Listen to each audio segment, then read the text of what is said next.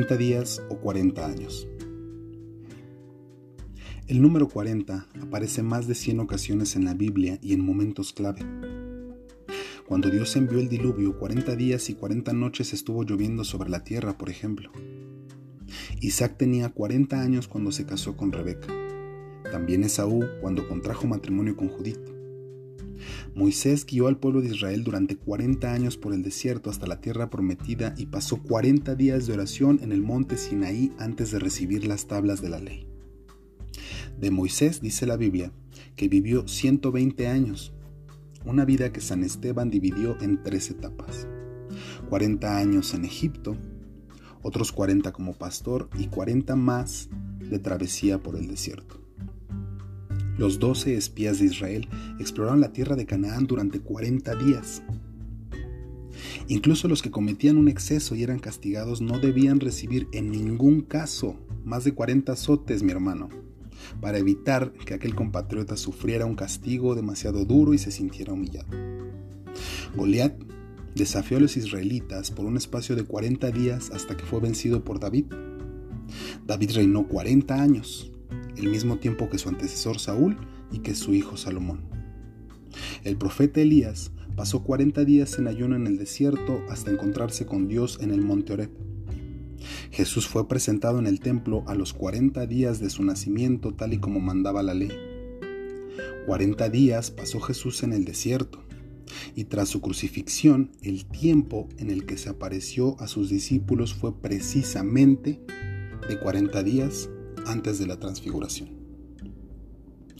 Es por tanto un hecho evidente el tener en cuenta el sentido del número 40 que se halla en la base del Antiguo y del Nuevo Testamento. Y no se trata de un simbolismo secundario, sino más bien constitutivo. El sentido bíblico más antiguo es probablemente un tiempo en que Dios ejerce su fuerza amenazadora con vistas a la conversión. Este sería el sentido principal de los 40 días del diluvio, por ejemplo. Es también el tiempo en que Dios pone a prueba a su pueblo cuando le dice, y tienes que acordarte de todo el camino que Jehová tu Dios te hizo andar estos 40 años en el desierto, a fin de humillarte, de ponerte a prueba para saber lo que estaba en tu corazón, en cuanto a si guardarías sus mandamientos o no.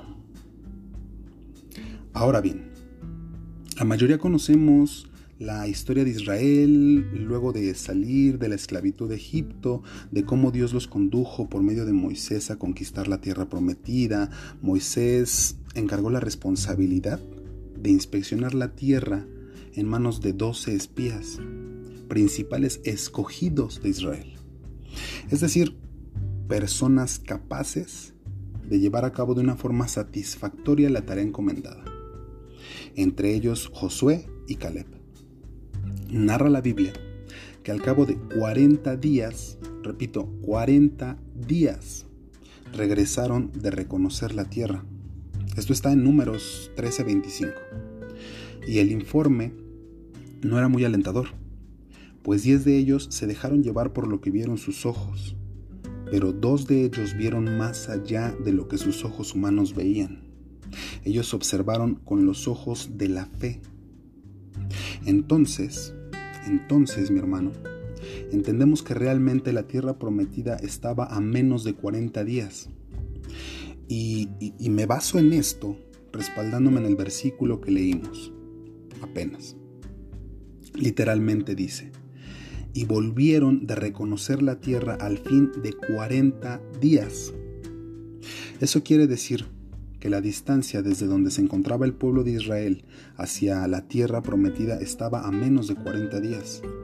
Eso significa que la promesa de Dios estaba tan cerca que solo se necesitaba el valor y la fe para ir y tomarla.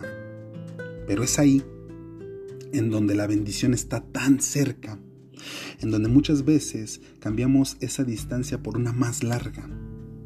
Y es que así somos de verdad, mi hermano.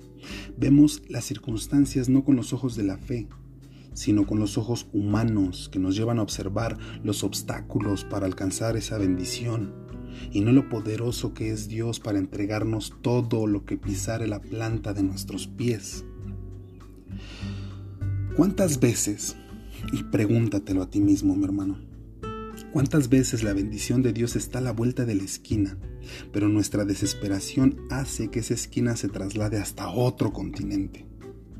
Sí, la verdad es que somos nosotros quienes trazamos nuestro propio mapa para adquirir la bendición, pero que lastimosamente ubicamos la bendición en una distancia demasiado larga en comparación con el mapa trazado por Dios. La voluntad de Dios no es que pasemos 40 años en el desierto antes de alcanzar nuestras promesas. Al contrario, su voluntad es que la adquieras en el tiempo que Él estimó conveniente y para el cual fuiste y fuimos llamados. El único requisito es la fe. La palabra de Dios dice lo siguiente en números 14, 33 y 34. Y vuestros hijos andarán pastoreando en el desierto cuarenta años, y ellos llevarán vuestras rebeldías hasta que vuestros cuerpos sean consumidos en el desierto, conforme, al número de los días. De los cuarenta días que reconocisteis la tierra, llevaréis vuestras iniquidades cuarenta años, un año por cada día, y conoceréis mi castigo. Imagínate su falta de fe y su falta de valentía para creerle a Dios. Convirtió los cuarenta días de expedición en cuarenta años en el desierto. Por todo esto, mi hermano, yo te digo, no convirtamos los menos de 40 días en 40 años.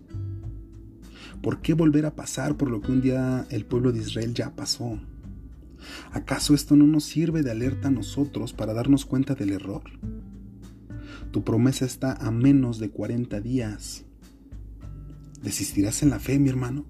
¿Colgarás los guantes de la fe? ¿Llegará temor a tu vida? ¿Con qué ojos, pregúntate mi hermano, con qué ojos estás observando?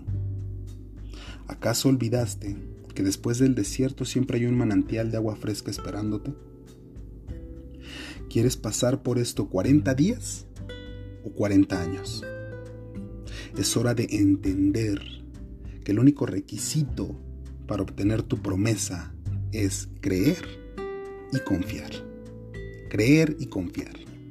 Y es que cuando tú crees y confías, no hay gigantes que puedan detenerte. No hay pueblo más fuerte que aquel que dobla sus rodillas, cree y confía ciegamente en su Salvador. Dios bendiga nuestra tierra. Te mando un fuerte abrazo, mi hermano.